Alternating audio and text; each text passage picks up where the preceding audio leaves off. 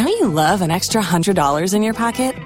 Have a TurboTax expert file your taxes for you by March 31st to get $100 back instantly.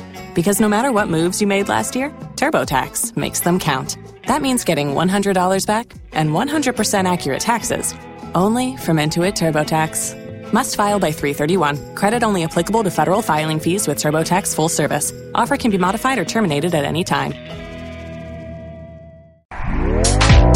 Este podcast forma parte de Evox Originals. Disfruta de este avance.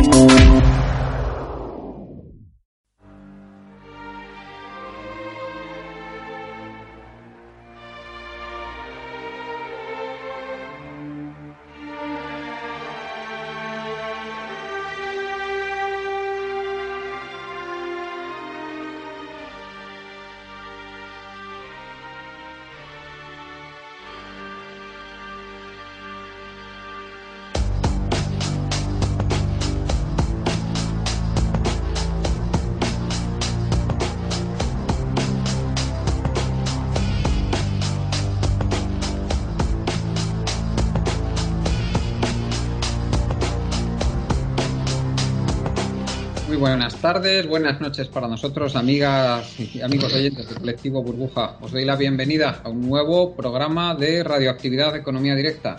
Hoy contamos con un invitado especial, Pedro Prieto, muy conocido por todos vosotros, por todas vosotras aquí en Radioactividad, sobre todo porque ha participado de forma esporádica, pero desde hace muchos años en nuestros programas. Bienvenido otra vez, Pedro. Hola, buenas noches. Buenas noches. Tenemos también a David de blog Historia, Economía, Filosofía. Buenas noches, David.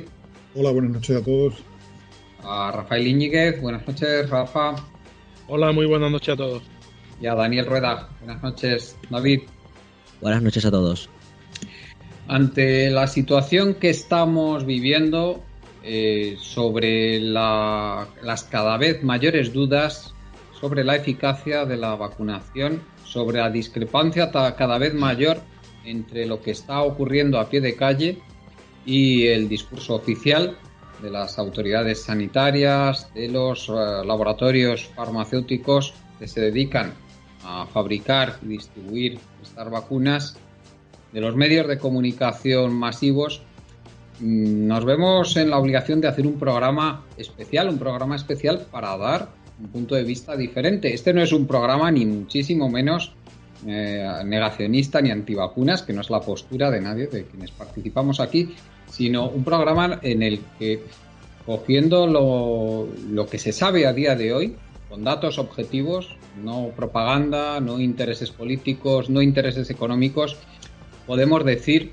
sobre qué son las vacunas que se están utilizando, qué eficacia tienen, y también si la estrategia que se está siguiendo es la más adecuada y qué otras estrategias se podrían seguir. Vamos a hablar también de qué es lo que se está consiguiendo, qué puede haber detrás de esta forma de hacer las cosas y qué intereses podemos tener también por ahí detrás, porque los hay, los hay y grandes. Y también sobre la reacción de la sociedad, porque la reacción de la sociedad está volviéndose cada vez más hostil hacia las personas que no, que no están de acuerdo con, con la opinión más generalizada, con la opinión oficial.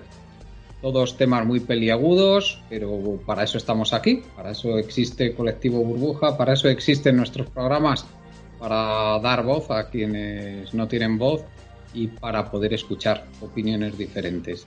Sin más, vamos a dar paso a Pedro Prieto, Pedro, a mí lo que se me, se me plantea a la, a la, luz de todo, de todo lo que está pasando es que nos des tu opinión sobre qué piensas que, que está pasando realmente con toda la estrategia de vacunación, con toda la estrategia de fabricación y venta de vacunas y qué es lo que más te chirría a ti de todo, de todo esto que está, de todo esto que está ocurriendo también a nivel de, postura oficial de las autoridades sanitarias, de los medios de comunicación. Adelante.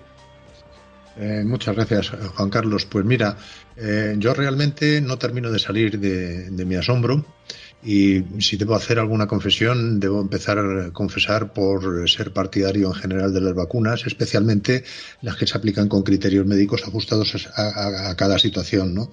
Eh, como todas las vacunas que hay ahora en los calendarios vacunales y tal, ¿no? Y siguiendo las recomendaciones médicas, eh, que están por ahí, ¿no? Y luego, pues, eh, por otra parte, yo soy afirmacionista, es decir, no soy negacionista y lo que no quiero ser es un aceptacionista a ciegas, sino que quiero ser un analista crítico de lo que está pasando. No soy un experto ni en farmacología ni en virología, ni en epidemiología, pero desde luego sí trato de verificar las fuentes por todos los lados y de procurar escuchar a todas las partes en conflicto. Y a medida que avanza esto, pues cada vez me siento más abrumado, ¿no? Porque desde que empiezo a hacer una, una, breve historia de las vacunas y veo que aquí están sucediendo cosas que son novedosas, desde los 200 años que llevan las vacunas como existencia entre nosotros, en la humanidad, eh, pues luego he visto problemas en la metodología y los procedimientos científicos para conseguir la aprobación de vacunas experimentales, los cambios de denominación del concepto de vacuna y el cambio de concepto de inmunidad,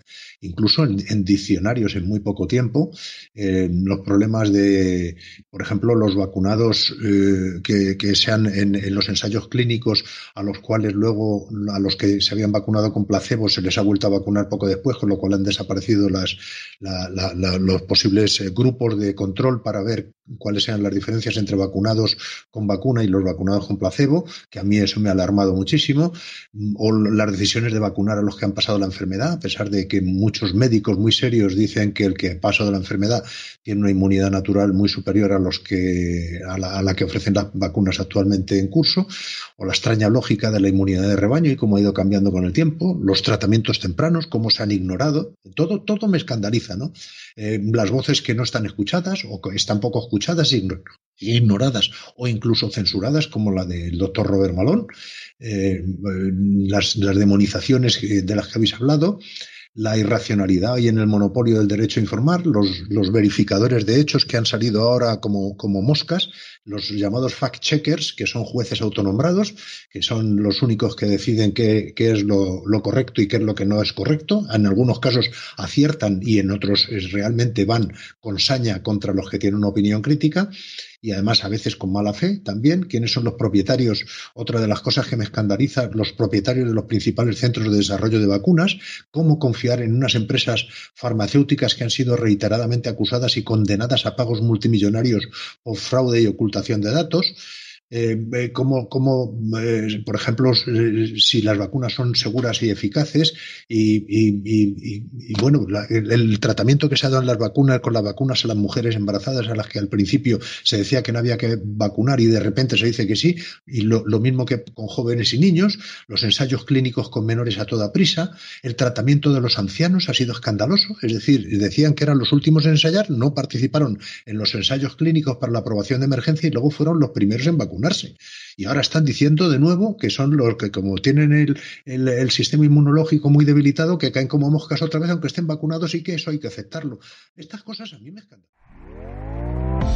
¿Te está gustando lo que escuchas? Este podcast forma parte de Evox Originals y puedes escucharlo completo y gratis desde la aplicación de Evox. Instálala desde tu store y suscríbete a él para no perderte ningún episodio.